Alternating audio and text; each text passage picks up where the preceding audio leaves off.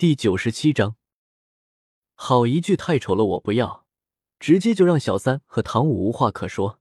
他们两个哪里知道，作为近世界骑士力量，能够自由的出入近世界这一点，本身就是最适合方心的地方。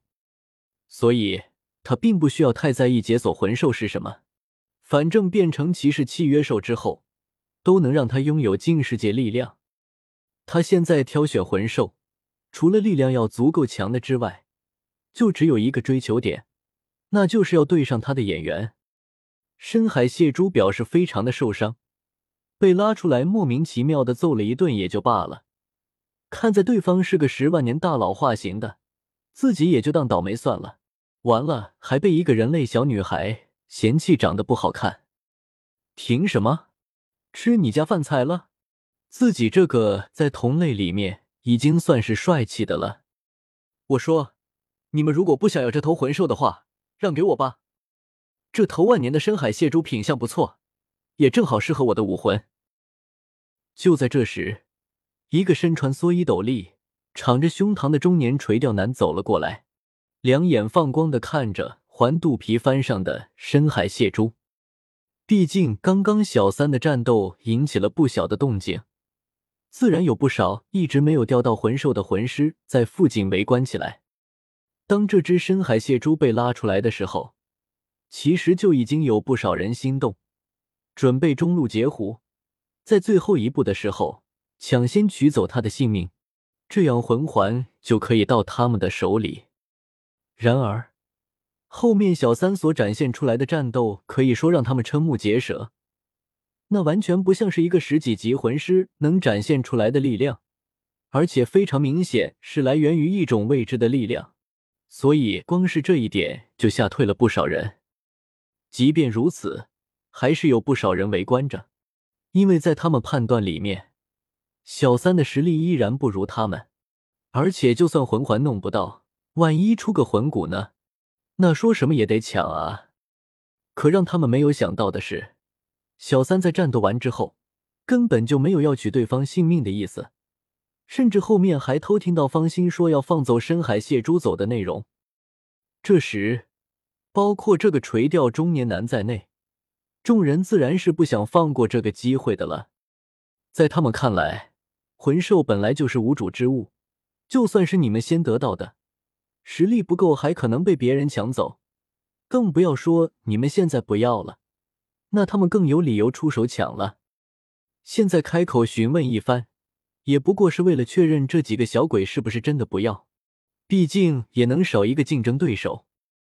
此时的小三还没有解除变身，感知灵敏的他自然也察觉到了，此时他们已经被一群魂师给围了上来。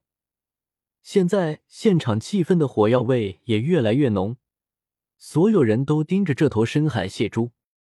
他明白，现在就算他们说需要这头魂兽，这群人之间也避免不了一场混战了。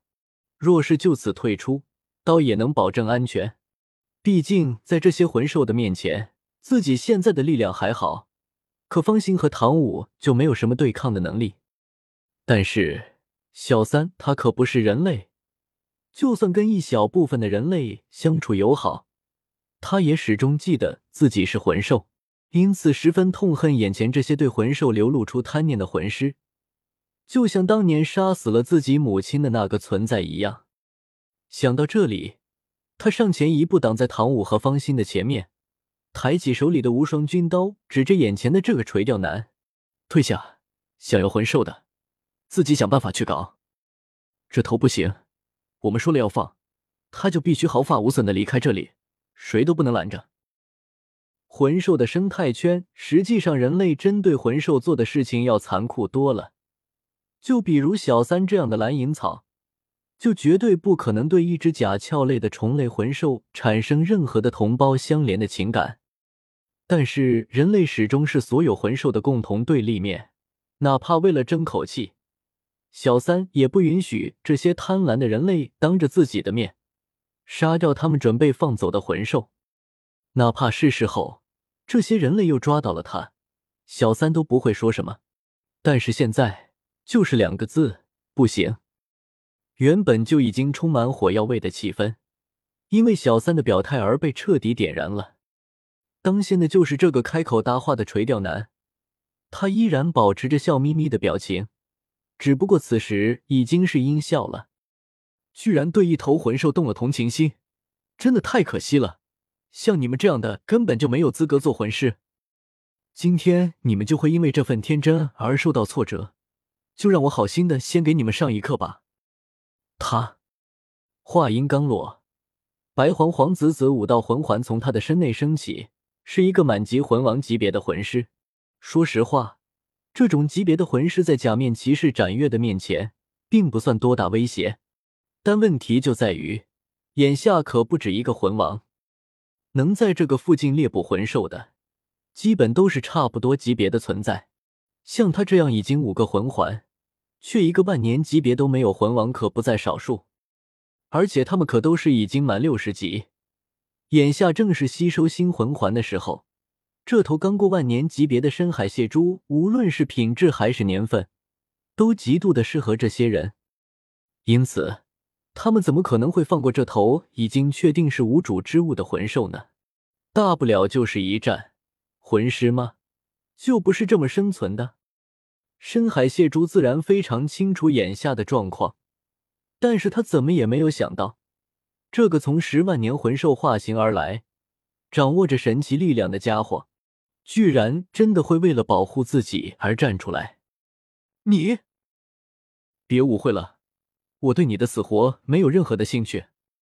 小三的声音传来，只有他能听见听懂。我不过是看不顺眼这些人类魂师而已，而且。我的同伴也说要放你走，我们是假面骑士，师傅说过，假面骑士言出必行。如果连这点事情都做不到，那我也没有资格拥有这个力量。假面骑士，在他疑惑的注视下，方心和唐舞也毫不怯懦的挡在他的面前，并释放出了自己的武魂和魂环。虽然还没有正式拥有假面骑士力量的他们，毫无疑问。在这一刻，骑士之心已经在燃烧起来。第一魂技御龙罩，方心捧着宝球龙镜，释放出第一魂技的强力防护罩，并且在异域空间中储存的生命精华的供应下，变成更加巨大坚固，将自己和唐舞以及深海蟹蛛一同护在了里面。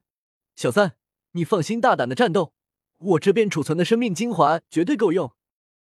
方心说的没错，小三，我们可能帮不上什么忙，但是辅助交给我们，不会让人偷袭到你。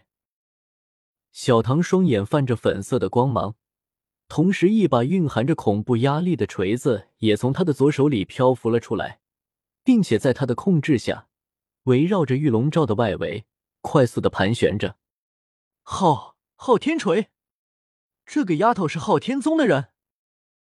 有眼力的立刻就认出这把大陆最顶级的器武魂，仅仅是看到这个，就已经有近一半的人萌生了退意。毕竟天下第一宗的昊天宗，他们可惹不起。当然，也只是有部分人怂了而已。怕什么？只要不伤到他不就行了？